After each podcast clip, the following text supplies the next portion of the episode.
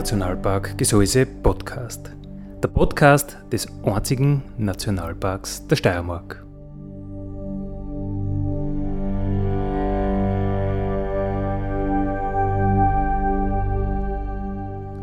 Alle zwei Wochen neu mit Themen aus dem Nationalpark Gesäuse und aus der Nationalparkregion. Dale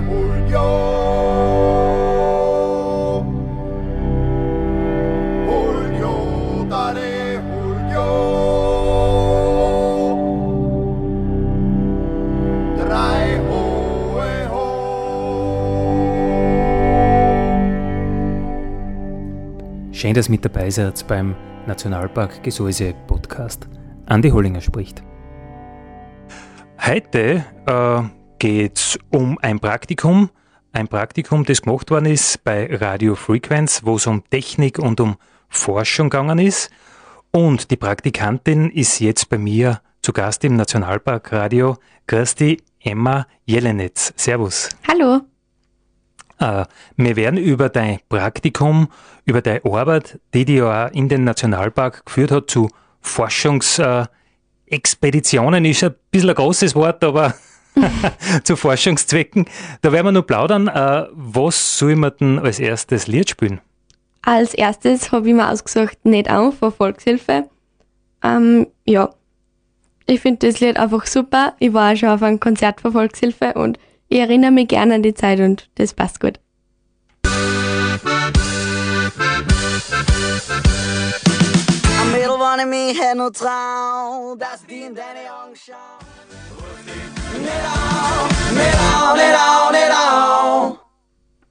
Ihr hört es Nationalpark Radio und das war Volkshilfe mit Nedau. Äh, Emma, die machen so richtig äh, Stoff, oder? Ja, voll.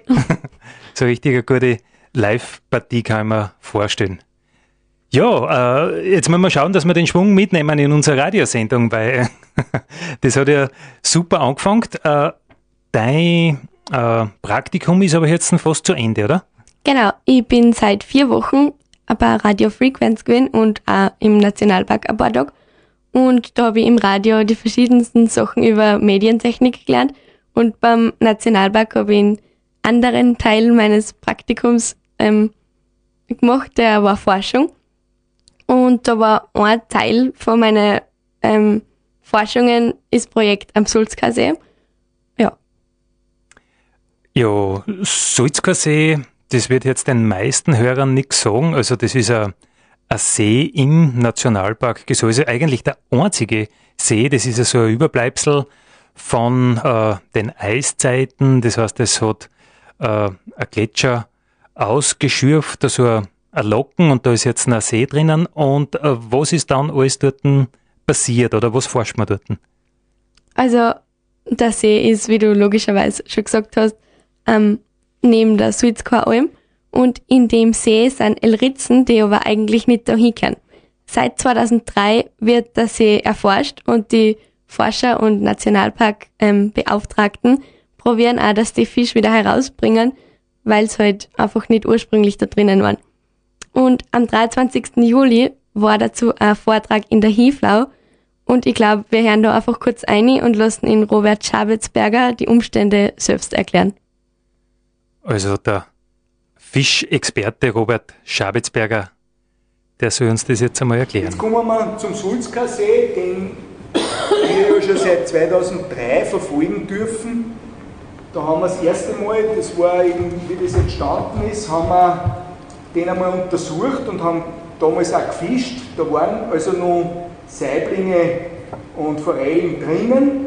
Die sind dann kurz danach, glaube ich, eh von euch auch dann quantitativ abgefischt worden. So große Fische kann man relativ leicht mit Gimmennetze abfangen. Auch wenn kleine drin sind, muss man halt nur mal nächstes Jahr und so bringt man die auch wieder an.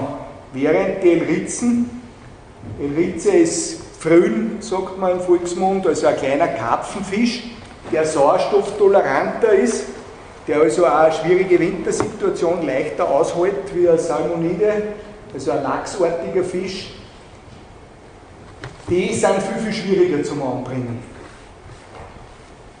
Das ist jetzt, soweit man es kennt, die Besatzgeschichte. Da kennt ihr vielleicht noch mehr erzählen auch dann, oder vielleicht weiß auch noch mehr. Wir haben mehrfach gehört, dass bis in die 70er Jahre das ein Paradies für äh, Amphibien war und der unbesetzt war. Und dann 1979 sind das erste Mal tausende Ritzen vom Zellersee aus Salzburg eingesetzt worden. Und ich glaube nicht, dass es wirklich jedes Jahr waren, aber so immer wieder äh, Saiblinge, Regenbogen und Bachforellen. Die Tiere können dort nicht Leichen um. Sie kennen alle den Sulzkorsee, der ist sehr schlammig. Äh, äh, Salmonide, also ein lachsartiger Fisch, braucht dann reinen Schotter oder groben Kies, der gut durchlüftet ist. Also die haben dort oben nicht reproduzieren können, jetzt sind sie immer wieder nachbesetzt worden, aber die Elritzen haben sich sehr wohl bestens vermehrt da oben.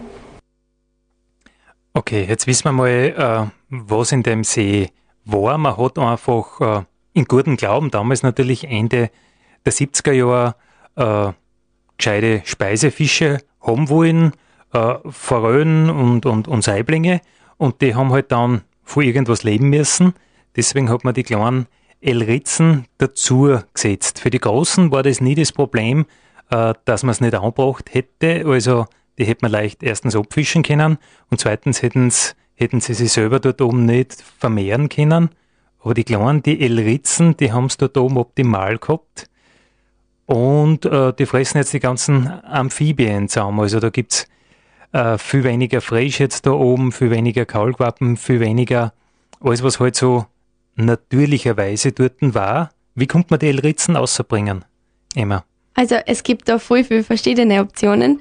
Ein beliebtes Mittel, um Fische generell aus Gewässern zu bringen, ist, ist Pflanzengift Rotenon. Ähm, das stammt aus dem Pazifik und ist oder wird noch immer von Ureinwohnern zum Fischfangen ähm, genutzt. Aber das war für alle Beteiligten eigentlich von Anfang an keine Option, weil Gift in einem Nationalpark einfach keinen Platz hat. Ja. Ähm, die nächste Möglichkeit war Trockeneis gewesen aber das hilft nicht immer zu 100 Prozent und ist außerdem sehr teuer, deswegen ist auch gleich ausgeschlossen worden. Und so ist dann die Entscheidung draufgefallen, dass der See ähm, zuerst so viel wie möglich ähm, abgefischt wird, dann abgesaugt und dann gekalkt. Mhm. Und äh, warst du beim See einmal oben und hast du das angeschaut? Ja, habe ich. Und wie war es damals gerade? Ich war Anfang Juli um. Mhm. Da war der Fischbestand für mich relativ klar, aber er ist natürlich nur zu groß. Und die Kaulquappen und alles sind schon viel, viel mehr da. Es schaut schon eigentlich wie ein Amphibienteich aus. Also man hat äh, den Auslassen ausgesaugt und dann hat man praktisch einen Kalk da und hat gehofft, dass man diese Elritzen alle weiterbringt. Genau. Und dann ist der Winter gekommen und dann hat es zugeschnitten und der Winter war recht streng. Da oben wird natürlich meterhoch der Schnee am See gelegen sein. Und wie du wieder gekommen bist, war da das Wasser schon wieder alles voll, oder?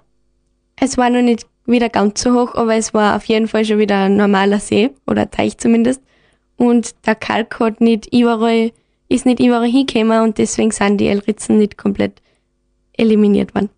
Okay, das heißt, äh, du bist sicher mit, mit unserem äh, Fachbereichsleiter für Naturschutz und Forschung aufgefahren oder mit dem Alex Maringer? Genau. Äh, was hat der dazu gemacht? er war ein bisschen deprimiert, wenn ich das so sagen kann, weil man merkt, dass sein Herzensprojekt das ist und es hat halt nicht funktioniert, so wie er es sich vorgestellt hat. Mhm. Ähm, ja, das ist natürlich schwierig. Man hat halt, der Mensch versucht halt immer im, im guten Glauben irgendwas äh, zu managen, zu ändern, einzugreifen in die Natur und man bedenkt dann eigentlich nicht, äh, was das für Auswirkungen hat. Also das, das Problem vom Fischbesatz, äh, das ist ja alpenweit gleich. Mir war das so auch nicht bewusst, dass es da hunderte, tausende Alpenseen gibt, die eigentlich keine Fisch drinnen gehabt haben, die dann äh, mit Fischen besetzt worden sind. Und überall ist das gleiche Problem. Äh, die einen bringt man weiter, die anderen nicht. Äh, das Ökosystem verändert sich. Äh, Amphibien werden weniger natürlich, wenn Fisch da sind. Und mir war das nicht klar, dass das international so ein großes Thema ist und dass der Sulzker See da eigentlich so in der internationalen Auslage ist, wo Forscher von, von weit herum herkommen und uns ja finanziell äh, da mit großem Interesse beteiligen, dass man das einmal gescheit versteht und gescheit erforscht, um was es da geht. Also mir war das lang, äh, selbst als Nationalparkmitarbeiter, nicht klar, dass das so ein internationales, alpenübergreifendes äh, Thema ist. Wie soll man denn musikalisch weiter tun? Coldplay hast. Genau, als nächstes habe ich mal Coldplay ausgesucht, nämlich das Lied Everglow, weil ich bin im Musikzweig in Admont und wir haben einmal ein Konzert gehabt, wo wir unsere eigenen Lieder performt haben. Und da hat das wer gesungen und das erinnert mich einfach immer nur dran. Das heißt, er hat das gut gesungen. Ja.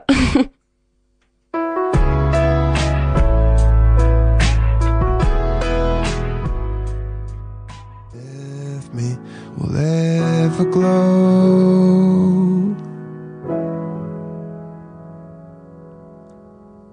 Klassiker von Coldplay, der offenbar im Stiftsgymnasium in Atmund im Musikzweig äh, so ansprechend dargebracht worden ist, dass sie die Emma das Original gewünscht hat. Definitiv.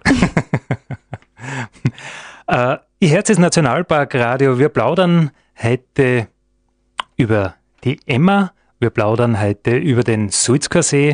Wir haben schon gehört, es sind da Fische eingebracht worden, äh, im guten Glauben, dass das was Feines ist, wenn man da oben einen Fisch grün kann. Äh, und diese Fische, die man dann grün hat, wo in diese, diese Faröen, die Saiblinge, die waren dann auch gar nicht das Problem, nur die haben ja auch was zum Fressen braucht. Und da haben wir, also nicht haben wir, sondern hat man Ende der 70er Jahre dann angefangen mit Elritzen Besatz, also das sind so ganz kleine Fischerler, die offenbar unglaublich viel aushalten, auch Sauerstoffmangel aushalten, Wintersituationen aushalten. Der Nationalpark hat dann gesagt, naja, eigentlich wollen wir ja, dass wir so wenig eingreifen, wie es irgendwie geht, aber in dem Fall fressen ja die kleinen Fischerler, jetzt wo es keine großen Räuber mehr gibt, äh, keine großen Fressfeinde, also die großen Fische haben wir alle relativ schnell ausgebracht. Jetzt fressen die die ganzen Kaulquappen, die ganzen Amphibien als äh, Zaum. Jetzt war es halt lässig, wenn man diese Elritzner außerbringt aus dem Salzker See. Man hat sich dann entschieden, abpumpen, das Wasser auslassen, äh, kalken. Ähm, Emma, wie ist es dann weitergegangen? Also es war nicht erfolgreich, das haben wir schon gehört. Was war das Problem? Ähm, die, der Kalk, der, also zuerst beim Abpumpen war das Problem, dass ein Rest drinnen geblieben ist und das dann einfach zu gefährlich war für die Feuerwehr, dass da noch weiter abgepumpt wird und ein Kalk dazu gemischt wird. Ja. Okay, die, die waren praktisch, der Seeboden wird wahrscheinlich äh, ja, ein wenig so ein Schlick gewesen sein und irgendwann waren dann die Feuerwehrler drinnen gesteckt, konnte man vorstellen. Genau. okay. Das Problem beim Abpumpen, das war physikalischer Natur, nämlich das Heberprinzip, aber genaueres darüber kann der OBI der FF Hiflau der Sigi Maut sagen und deswegen lasse ich jetzt die Arm reden. OBI der FF Hiflau. Äh, warte mal. Ich bin ja bei der Bergrettung und da tun wir mit der Feuerwehr sehr, sehr zaum. Das ist nicht so schwer. Das ist der Oberbrandinspektor und die FF Hiflau ist natürlich die freiwillige Feuerwehr. Gut, dann schauen wir mal, was der zum Sagen hat. Welche Feuerwehren waren da alle im Einsatz? Vorderradner, und Hiflau waren Einsatz. Worin bestand die Schwierigkeit? Die Schwierigkeit war, das Wasser in die Leitung einzupumpen. Das war 2016 angefangen und da war es relativ kalt schon. Es war Anfang Oktober, da war schon Schnee oben und das ist aber daneben gegangen damals. Und darum hat es drei Jahre gedauert, dass wir auf den dritten Jahr erst richtig den, also den See auspumpen können. Und da ist mit den Selbstansaugung von dem Wasser, also von der Leitung, ist das oft selbst abgekommen. Das war die Schwierigkeit, da das Wasser immer reinzupumpen und dann entlüften. Wie habt ihr die Pumpen zugebracht? Naja, wir haben einen Tankwagen oben gehabt und da haben wir das mit dem Tankwagen gefüllt, die Leitung. Und bei einem Bach unten, ca. 500 Meter unterhalb ist ein Bach, wo es ein Tumpel war, haben wir angesagt, haben mit, einer, mit, mit einer elektrischen Pumpen die unseren Tankwagen gefüllt und dann sind wir draufgefahren und haben unser Leitungen gefüllt. Und das haben wir uns ein paar Mal gemacht, dreimal bis viermal und jetzt mal entlüften müssen, gescheit, damit keine Luft drin ist in der Leitung und dann ist meistens so drei, vier Wochen gegangen. Was hätte es im Nachhinein anders da? Ja, es war eigentlich keine andere Alternative, außer diesen Selbstabsaugen. Und ja, das war eigentlich der einzige, was uns eh der Nationalpark uns vorgegeben hat, wie wir es machen am besten. Und das war eigentlich eine andere Chance, dass wir es irgendwie anders auspumpen können, weil das war eine riesige Menge Wasser. Darum ist das ungefähr, glaube, ein Monat oder zwei Monate gegangen, bis das Wasser fast auspumpt war. Und dann zum Schluss haben wir im elektrischen ausgepumpt mit Pumpen.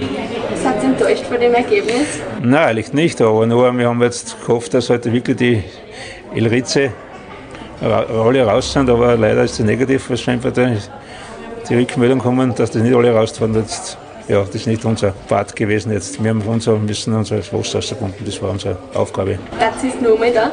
Alles schon, es war lustig teilweise. Wir haben ja schwer gearbeitet, wenn man auf dem Film sieht. Und wirklich dreckig bis zum Hinauf, wie es mal so Feuerwehr ist. Aber es war eine schöne Erfahrung für alle, die mit waren. Und es war eine lustige Partie auch dabei. Aber wie es halt ist, von Feuerwehr muss man arbeiten auch nicht. Und es war sicherlich gutes Ergebnis im Endeffekt, dass wir das so weit zusammengebracht haben. Das heißt, die Feuerwehr hat äh, sehr, sehr gut gearbeitet. Also man hat ja da gehört, man hätte das ja diese riesengroße Wassermenge nicht äh, mit Pumpenantrieben außerbracht. Man hat das mit Schwerkraft praktisch rein physikalisch einmal monatelang rinnen lassen. Äh, ja, der Sigi Mount, ich glaube, die Feuerwehrler, die sind noch guter Dinge, obwohl es, äh, ja, ein Part war ja erfolgreich, das Wasser war dann fast ganz weg, nur die L-Ritzen hat es halt leider doch nicht alle erwischt. Äh, wieso haben sie die dort oben so gut vermehren können? Wie dann die Räuberfische, also die Salmoniden und die Saiblinge weg waren, haben die Elritzen keinen natürlichen Feind mehr gehabt und die haben sie da gut vermehren können im Schlamm haben wir mit den Amphibien genug zum Fressen gehabt und so ist halt die Population immer gewachsen.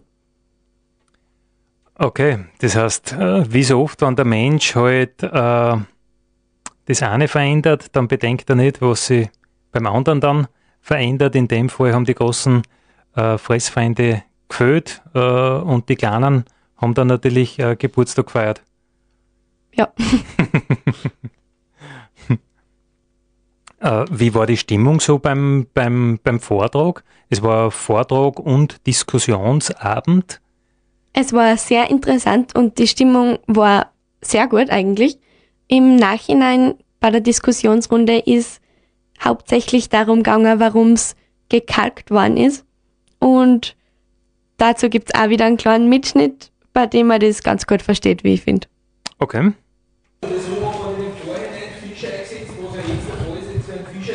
Ja. Die hätten wir das Kalken überspart. Aber die Sinnhaftigkeit vom Kalken, die verstehe ich nach wie vor nicht in einem Nationalpark. Wenn ich jetzt draufkomme, dass ich jetzt Fisch aufgeführt Das hätte ich ja vorher schon auf natürliche Weise probieren können, ohne dass ich einen Kalk eintusche. Ja. Weil es, ich stelle nicht nur die Fisch auf, ich stelle was anderes auf. Das war sicher ein Problem dem Räuber. Das war natürlich für uns jetzt eine Aktion, es war der Leichtkrautgürtel weg, also dieses feine in dem Wasser, das ich sagen. Durch das Trockenlegen waren ja, wenn man jetzt aufgeht, Leichtkraut heißt das eigentlich eine Blütenpflanze, die so einen Schutzgürtel bildet. Und wir haben eigentlich gehofft gehabt, dass das nicht so schnell zurückkommt, wie wir heuer im Frühjahr besetzt haben. Das war natürlich eine verzweifelte Aktion, wie wir gesehen haben. Wir haben nur ein paar Ritzen drinnen. Man bringt die Fische wieder sehr leicht an, aber es war irgendwie klar, dass man 45.000 äh, Elritzen und vor allem die äh, Räuber würden ja nie also eine ganz kleine Frühen fressen. Der geht ja erst auf die, wenn die eine bestimmte Größe hat. Nicht? Der, also die sind einfach mit, mit dem Räuber, mit Hecht oder was immer man da einsetzt, einfach nicht zueinander bringen. Ja, aber ist den Ritzen nicht Sache, wenn ich denke, so wie heuer bei unserem ehemaligen Jahr im Fischteich, du hast Kunstdünger Strand, hat die ganzen Fische aufgestellt. Also der, der Teich war leer, von den her Karpfen alles. Das ist der einzige Fisch, was überlebt hat, war die Ritzen. Elritzen, ja. Naja, die Elritze ist vergleichsweise sauerstofftoleranter als die, als viele andere Fische. Weißt, die halten einfach viel aus und wird halt auch Strategien haben, weil sie in so seichte Gewässer lebt, wo sie sich wo ganz dran stellt, wo ein Quell reinrennt oder in ein Bacherl ein Stickel nicht, die braucht ja nicht mehr Wasser wie so, nicht? während ein größerer Fisch. Also wir, wir haben gewusst, dass wir es mit, mit, äh, mit einem Räuber einsetzen, damals, wie es so viel drin waren, bestimmt nicht anbringen. Nicht? Dann hätten wir wieder Fisch drin gehabt, wir hätten es reduziert, ganz bestimmt, weil die hätten schon auch gefressen. Aber fischfrei hätte man damit sicher nicht gebracht. Und die Hoffnung, und warum haben wir es jetzt im Frühjahr, war die Hoffnung, da bleiben da dann nicht mehr viele Möglichkeiten. Nicht? Wir haben gesehen, es sind nur ein paar Ritzen drinnen. Wir haben intensiv gefischt mit Reusen, mit beköderte Reusen, indem wir einen Kürbispresskuchen da haben. Das ist wie ein Fischmagnet, da gehen sie richtig drauf. Und wir haben es auch praktisch leer gehabt. Der Halter hat jetzt noch weiter gefischt, der hat schon Wochen keinen mehr gefangen, aber ein paar wenige haben angelacht. Und da siehst du jetzt wieder die kleinen Schwimmer am Ufer. Nicht? Das ist einfach ja, weil wir hätten, aber der Kalk selber jetzt, der ist in den tiefsten Bereich gegangen, der im Winter sicher einem massiven Sauerstoffzerrung ausgesetzt ist. Also wir haben im Frühjahr dann gemessen, da waren die untersten Bereiche sauerstofffrei. Also der wird unterm Eis sicher jedes Jahr, äh, ein, äh, ist der Sauerstoff komplett weg in der tiefsten Lage. Also der ist sowieso jedes Jahr einer extremen Situation ausgesetzt. Aber natürlich, klar, das Ufer bricht nach, es hat wild ausgeschaut, aber der Kalk selber, der Brandkalk ist ein Calciumoxid, nicht? du erhitzt einen Kalk, Calciumcarbonat, erhitzt und treibst das Kohlendioxid aus und wenn du ein Wasser dazu gibst, dann wird das Calciumhydroxid und dieses Hydroxid, das hat diesen stark basischen, also bläuenden Effekt und damit schnurzt der pH auf 11, 12 auf aber es ist kurz drauf, entsteht aus dem wieder ein Kalk. Also ist dasselbe wie rund um die Fösel sind. Es ist jetzt nichts langfristig vergiftet, du siehst die Pflanzen wieder zurückkommen. Es ist natürlich eine gewisse Menge Nährstoffe reingekommen durch das Nachbrechen. Also ist er momentan ein wenig kleiner, aber äh, es hat sicher nachhaltig verändert, also dass jetzt da großartig was, weil natürlich sterben da Insektenlarven und so, die noch im Sediment sind. Aber das fliegt da alles wieder zu, beziehungsweise ist ja der Raum der nicht gekalkt worden. Also da ist, glaube ich, wenig, langfristig wenig Veränderung zu erwarten. Da gäbe es natürlich, was die, die Fischgifte waren für uns absolut kein Thema. Ja, dann bleibt nicht viel, dann bleibt eigentlich nur das Trockenlegen und dann kalken, weil wie hätte man die Fische, die unten, auf einmal hat man es dann gesehen, ein paar hunderte Ritzen und die bringst nicht mehr raus. Also gibt es eigentlich nichts außer ein Gift sonst, ein Trockeneisgang noch. Das ist sehr teuer, dass du den Kohlendioxidgehalt massiv anreicherst. Ist auch schwierig. Wie bringst du das da rein?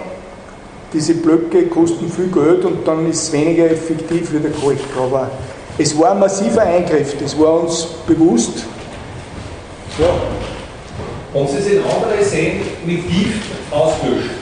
Wirklich, mit Gift, hundertprozentig. Woanders wird es aber anders Nein, die schaffen es auch nicht immer. Was das hängt, das ist, diese Fischausrotterei ist grundsätzlich alles schwierig. Es gibt natürlich Gewässer, da ist es relativ einfach, wenn du die Teichwirtschaft im Waldviertel hernimmst, die lassen das einfach ab. Das ist schon so, so, so gebaut, dass man den Teich trocken legen kann, dann kalken sie einfach. Wenn da Erreger drin sind, wenn irgendeine Fischkrankheit ist, dann kalken sie den ganzen Teich, dann ist alles sterilisiert und dann lassen sie wieder an. Gleichzeitig kommt der Kalk rein, weil die haben ja ein ganz weiches Wasser da Da geht das einfacher nicht und von dem her ist das ein Prozess, der eh oft gemacht wird. Aber es ist natürlich für einen Nationalpark. Aber umgekehrt ist halt die Frage, gibst, sagst, nicht, parallel zum Beispiel, was jetzt die betrifft, nicht mit dem Wald, denkt man jetzt auch über mehr um, nicht? mehr Mischwald, mehr denkt, das dauert aber wahrscheinlich 50, 100, 150 Jahre, bis das wirklich wieder, nicht, diese Fichtenkulturen und so weiter, bis sich das verändert. Da war halt die Hoffnung, das ist 40 Jahre her, ist stark verändert, ist grün und wir probieren halt die Fische anbringen. Es ist uns nicht gelungen. Das heißt nicht, dass wir aufgeben jetzt, wir haben Gott sei Dank noch ein Projekt und wir werden weiter intensiv fischen. Ich hoffe, vielleicht können wir in einem Jahr oder zwei das ist für mich vor allem eine Kombination aus Maßnahmen. Wir versuchen, äh, mit bestimmten Wahrscheinlichkeiten das weit übereinander zu legen, dass irgendwann einmal diese Ritzenpopulation zusammenbricht. Man darf ja nicht vergessen, da kommt auch nicht aus jedem Ei äh, Ritzen wieder ableicht, sondern die haben ja auch natürliche Ausfälle. Und desto geringer ich den Bestand jetzt bei Ritzen halten kann in den nächsten Monaten und vielleicht Jahren, äh, desto größer ist die Wahrscheinlichkeit, dass das irgendwann einmal für die Ritzen nicht mehr funktioniert. Aber es gibt nicht die eine Methode, wenn es die gäbe, dann wäre wahrscheinlich irgendwo einer erfolgreich gewesen. Also jetzt was aus dem Hut zaubern und sagen, genau das macht man, das gibt es leider nicht. Wir haben halt nur Möglichkeiten und die versuchen wir jetzt möglichst alles so anzuwenden, dass halt für das Ziel funktioniert, den CO2 beizubringen. Das stellt sich alles nicht äh, so einfach dar mit dieser Elritzen-Entfernung aus dem Salzkassee. Äh, Emma, wie soll man denn musikalisch weiter tun? Mein nächstes Lied oder mein nächster Liederwunsch war ähm, For Panic at the Disco High Hopes, weil es mich, aber es ist ein Lied, das mich unglaublich an eine Zeit mit viel Stress und aber auch gleichzeitig an die beste Zeit meines Lebens erinnert, weil ich bin ab kommenden Jahr in der steirischen Landesschülervertretung und während ich kandidiert habe, haben wir das Lied einfach tausende Male gehört. Okay.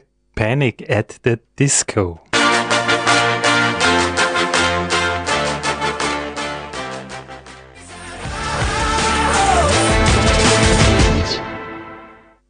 Ihr hört es Nationalpark Radio, die Sendung vom Nationalpark Gesäuse.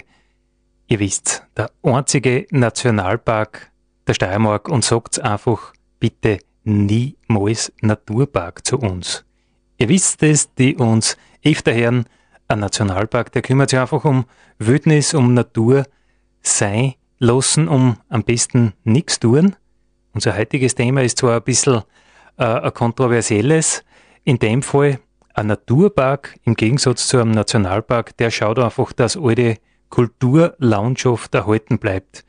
Alte Obstbaum, äh, Streuobstwiesen, das, was der Mensch geschaffen hat, äh, erhalten in Wert zu setzen, Schutz durch Nützen, das macht ein Naturpark, Wildnis macht ein Nationalpark. Das ist einfach ganz wichtig für euch da draußen als Stammhörer. Eine Selbstverständlichkeit für viele Menschen, aber doch sehr verwunderlich. Ja, Emma, wir haben über den Sulzkersee plaudert. Äh, du warst da dabei bei einem Forschungsprojekt, das ja sie über Jahre hinzieht, wo da international großes Interesse ist, wo viele aufs Gseis schauen, äh, was kommt da aus, äh, wie ist dir das Vierkeimer, wenn du da, naja, ein paar Tage im Nationalpark bist und da so eingeschmissen wirst in so ein Projekt, äh, hast du das gleich zuordnen, einordnen können oder wie war das für dich? Am Anfang war es, ich, ich habe mich wirklich ein bisschen wie eingeschmissen gefühlt, weil alle Leute, die da mit mir oben waren, die haben sich einfach schon viel länger damit befasst und kennen sich richtig gut aus. Und die in meine drei Tage kann jetzt auch nicht weltbewegende Forschungen betreiben und herausfinden. Und ja, aber es war cool, echt cool.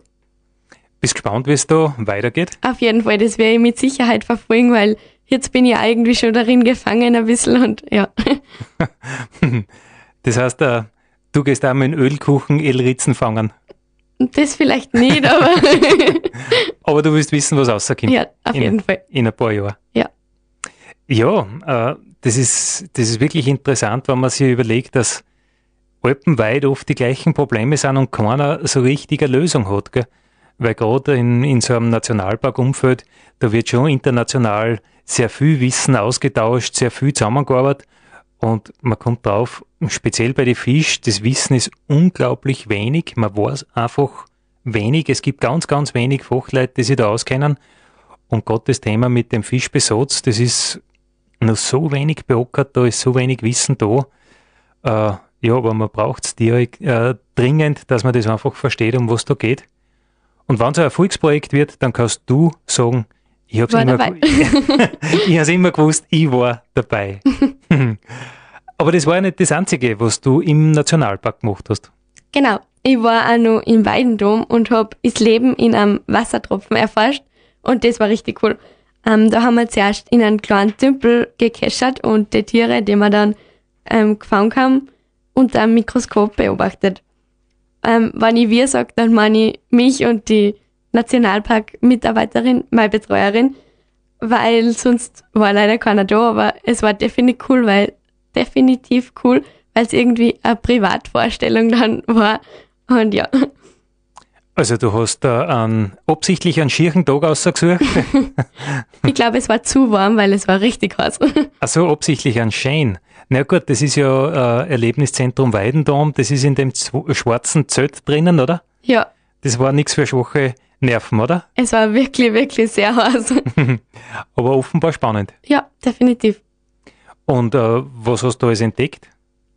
Also ähm, unter dem Mikroskop haben wir dann verschiedene Tiere angeschaut und das waren zum Beispiel eine Wasserfliegenlarve oder eine Kugelalge und so. Aber ich finde das interessanteste Tier, das waren die Libellen und die Libellenlarven, weil man sieht auf die ganzen Sträucher rund um den Tümpel und in dem Teich, ähm, dass die Libellen aufkrabbeln und dann, wenn sie oben sind, dann hängen sie da circa zwei Tage und dann bleibt eine Haut hängen und die fertige Libelle bricht heraus und das schaut halt voll cool aus, weil, ja, es hängt einfach überall Haut auf jeden Grashalm. Und ich habe sogar eins mit heimgenommen. Ja gut, die Libelle, das ist ja sowieso ein kompletter arges Viech. Die Libellenlarve war ja praktisch äh, ja, das lebende ähm, Vorbild für, für das Monster im Film Alien. Hast du das gewusst? Na, Mit dieser riesengroßen Fangmaske, dieses Monster, äh, was da dann diese Astronauten alle verspeist. Äh, das lebende Vorbild dazu war praktisch die Libellenlarve, die eben auch so einen, so einen Fangapparat vorn hat. Und äh, was hat er dort am besten taugt? ähm, ich habe ja nicht nur da das mikroskopiert, obwohl das wirklich cool war, sondern ich habe auch meinen ökologischen Fußabdruck bestimmt und das hat mir sehr gut gefallen, weil ich finde das voll wichtig, dass man immer wieder drauf schaut, wie viel Erden man verbrauchen würde und dass man halt immer wieder daran erinnert wird, dass man so nicht weiterleben kann. Ja, Naja, der ökologische Fußabdruck, das ist ja wieder ganz ein, ganz ein anderes Thema eigentlich. ähm, wie viele Ressourcen ein Mensch braucht mit allem Konsumverhalten, das er hat. Also Konsum jetzt selbstverständlich Essen, äh, Trinken, aber genauso auch die, die Mobilität, genauso auch alles, was er fürs Wohnen braucht. Äh, naja, jetzt haben wir gerade äh, Halbzeit im Jahr und äh, dieser berühmte World Overshoot Day, der war ja schon. Also die Erde hat alle ihre nachwachsenden Ressourcen für das eine Jahr 2019 ja schon seit ein paar Tagen verbraucht. der war sogar heuer vier Tage früher als die letzten Jahre, also es ist ein neuer Rekord aufgestellt worden. Ja, brauchen wir jetzt nicht unbedingt stolz sein, wenn wir jedes Jahr ein bisschen früher äh, zu dem kommen. Jetzt will ich gar nicht in Verlegenheit bringen und dich fragen, was bei dir rausgekommen ist. Gut. Ich sage jetzt einmal, das wird so wie bei jedem Österreicher doch zu viel gewesen sein, oder? ja, es war definitiv nicht zufriedenstellend, obwohl ich eh schaue, dass ich möglichst umweltfreundlich lebe, aber es ist halt nur zu viel.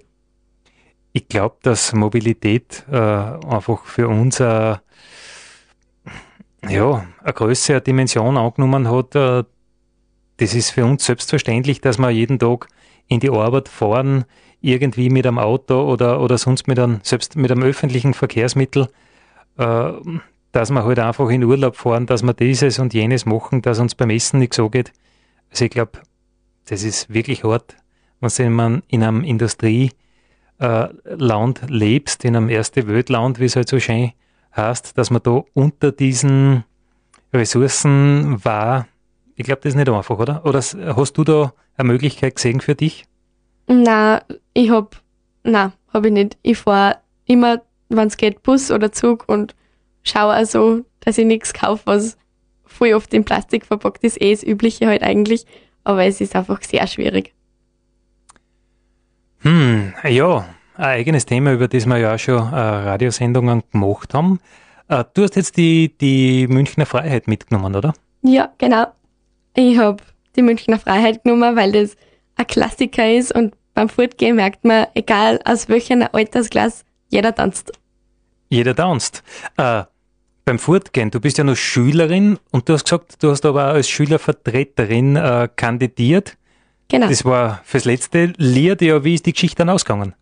Ja, wir haben, also ich und das ganze Team, wir haben die Wahl ähm, erfolgreich bestritten. Ja, Okay, das heißt, du bist jetzt Schülervertreterin auf Landesebene. auf Landesebene. Hervorragend.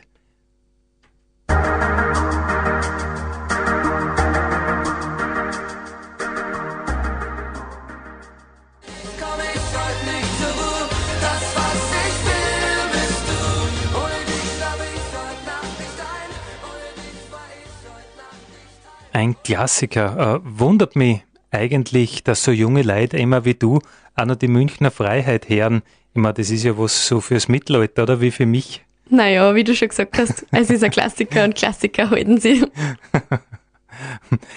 Ja, äh, ich darf mich natürlich bei Frequenz bedanken. Ich darf mich bei dir bedanken, weil du warst ja Praktikantin bei Radio Frequenz und der Nationalpark war ja in dem Fall nur ja, so ein bisschen Arbeits, Arbeitsumfeld für dich oder, oder ja, interessantes Forschungsgebiet. Meine, hat uns natürlich sehr geehrt, dass der Sender das für interessant gefunden hat, dir das vorzuschlagen und dass du auch interessant gefunden hast, in den Nationalpark zu kommen im Zuge deines Praktikums. Du hättest ja auch sagen können, na, das finde ich furchtbar fad, ich mache ganz was anderes.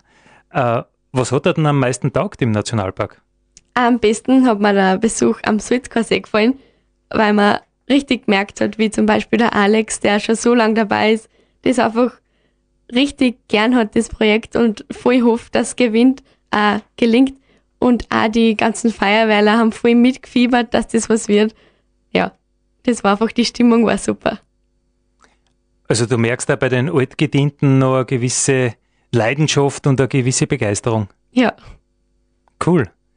Ja, wie, wie denkst du überhaupt über über den Nationalpark? ich finde den Nationalpark voll super und die Umsetzung finde ich größtenteils auch richtig gut. Was mir aber aufgefallen ist, ist, dass ähm, bei vielen Menschen, zum Beispiel bei den Besuchern vom Vortrag, ein bisschen Unbehagen ähm, geschürt worden ist durch die Thematik mit dem Borkenkäfer. Aber dazu kann ich nichts sagen, weil ich, ich kann keine fundierte Meinung dazu mir bilden, weil ich mich mit, in meinem Praktikum nicht damit beschäftigt habe. Und ja, was noch ein weiterer Punkt ist, auf den auch viele Mitarbeiter aus dem Nationalpark hingewiesen haben, ist, dass er sehr touristisch genutzt wird, was nichts Schlechtes ist, aber dass da manchmal auch noch manches nicht passt. Aber es ist auf jeden Fall positiv zu bewerten, dass die ganze Population und alles wieder viel ursprünglicher ist und das ist einfach super und das ist ja der Nationalpark auch in Forschungen und Naturschutz berühmt bekannt. Ja, weißt du, was äh, eigentlich äh, ein Ziel von dem ganzen Nationalpark ist, von der ganzen Seite der äh, regionalentwicklerischen Seite des Nationalparks? Weißt du, um was das wirklich geht? Dass so junge Leute wie du, die engagiert sind, die motiviert sind, die über den Tellerrand auszuschauen, ich meine, überlege mal, jetzt bist du 17, schätze ich einmal. 16. 16 und äh, gehst als Schülervertreterin nach Graz. Also du hast ja, das sage ich jetzt einfach einmal aus, aus meinem Gesichtsfeld, einen, einen, einen weiten Horizont. Und dass solche Leute sagen, ja, was daheim im Gseis, das finde ich cool, was wir da haben, das ist was Besonderes, auf das schauen wir. Und ich glaube, dass unsere Gegend einfach das braucht. Dass junge Leute, natürlich musst du was anderes anschauen, weil sonst hast du nichts gesehen, aber dass junge Leute irgendwann wieder mal sagen, naja, äh, wo will ich meine eigenen Kinder äh, aufwachsen sehen und das möchte ich eigentlich in unserer Gegend, weil einfach vielleicht vieles noch ein bisschen mehr in Ordnung ist wie woanders. Und gerade diese jungen Leute, diese, diese Tatkraft, dieses Positive, diesen, diesen neuen Spirit, den braucht der ländliche Raum und den braucht das Gseis. Und ich glaube, wenn wir in ein paar Jahrzehnten zurückschauen und sagen, wow, das war ein erfolgreicher Weg, dann deswegen, weil junge Leute sich da eine Zukunft sehen. Ja, kann ich zustimmen. Also das ist, das ist ein, ein, ein großer, langfristiger Plan, den Nationalpark Tourismusverband und das, äh, da traue ich mich jetzt auch für Stift Atmund äh, reden, die Akteure der Region momentan halt einfach sehen, verfolgen, sie wünschen, dass man einfach junge Menschen eine Perspektive geben kann. Und ich glaube, das ist, das ist wichtig und das äh, freut mich total heute an der Sendung, dass ich das Gefühl habe, du kannst so eine sein. Das freut mich, dass du das findest.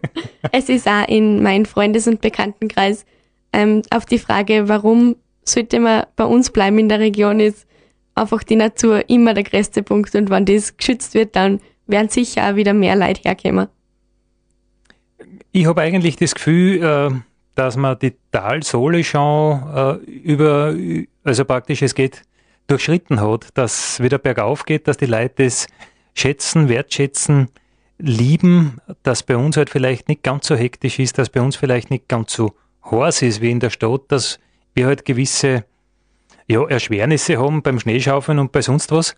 Äh, lange, lange äh, Schulwege bis Arbeitswege, aber dass wir trotzdem eine Lebensqualität haben, die man woanders vielleicht nicht hat.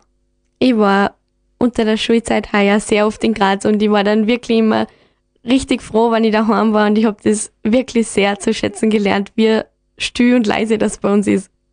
Ja gut, bei dir daheim äh, hast du gesagt, da ist ja sowieso ein bisschen extrem, oder? Ja. Wo bist du her? Ich bin aus der Gams, genau, aus dem Gams forscht und da gibt's eigentlich fast keine Leute. Und ich habe gehört, dass äh, der Fuchs die Herne auch nicht zusammenfrisst, weil sonst ist er ganz allein. ja. Was darfst du da wünschen, so für die Region, für den Nationalpark, für, für dich? Also für, für den Nationalpark da ich mir wünschen, dass er die erste Anlaufstelle wird und für, ähm, für, an, und für Nachhaltigkeit und einen ökologischen Park halt und dass da 110 Prozent geben wird. Für die Region da ich mir wünschen, dass die Infrastruktur vielleicht ein bisschen besser wird mit Busverbindungen und so. Und für mich, ja, eine gute Zeit. Was hast was hast vor, privat? Wo, wo wird's dich hinverschlagen? Jetzt machst du noch ein bisschen Gym, oder? Ja, genau. Jetzt habe ich nur zwei Jahre im Gym in Atmund.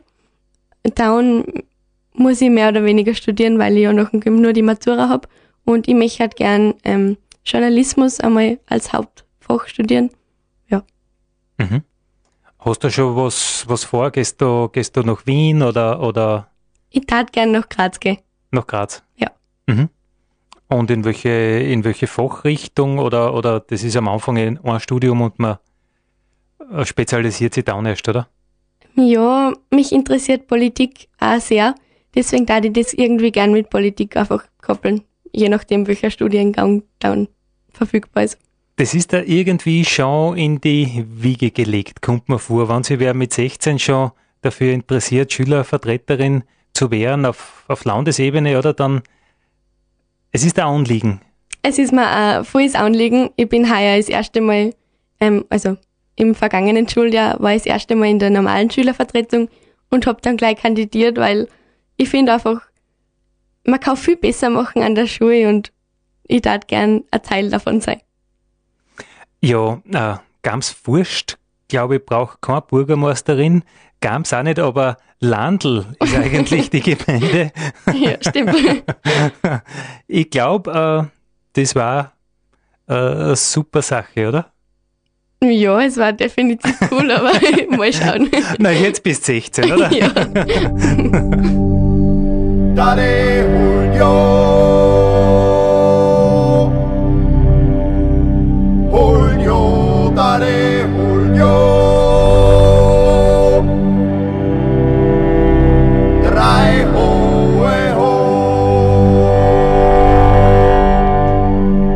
Das war der Nationalpark Gesäuse Podcast für heute.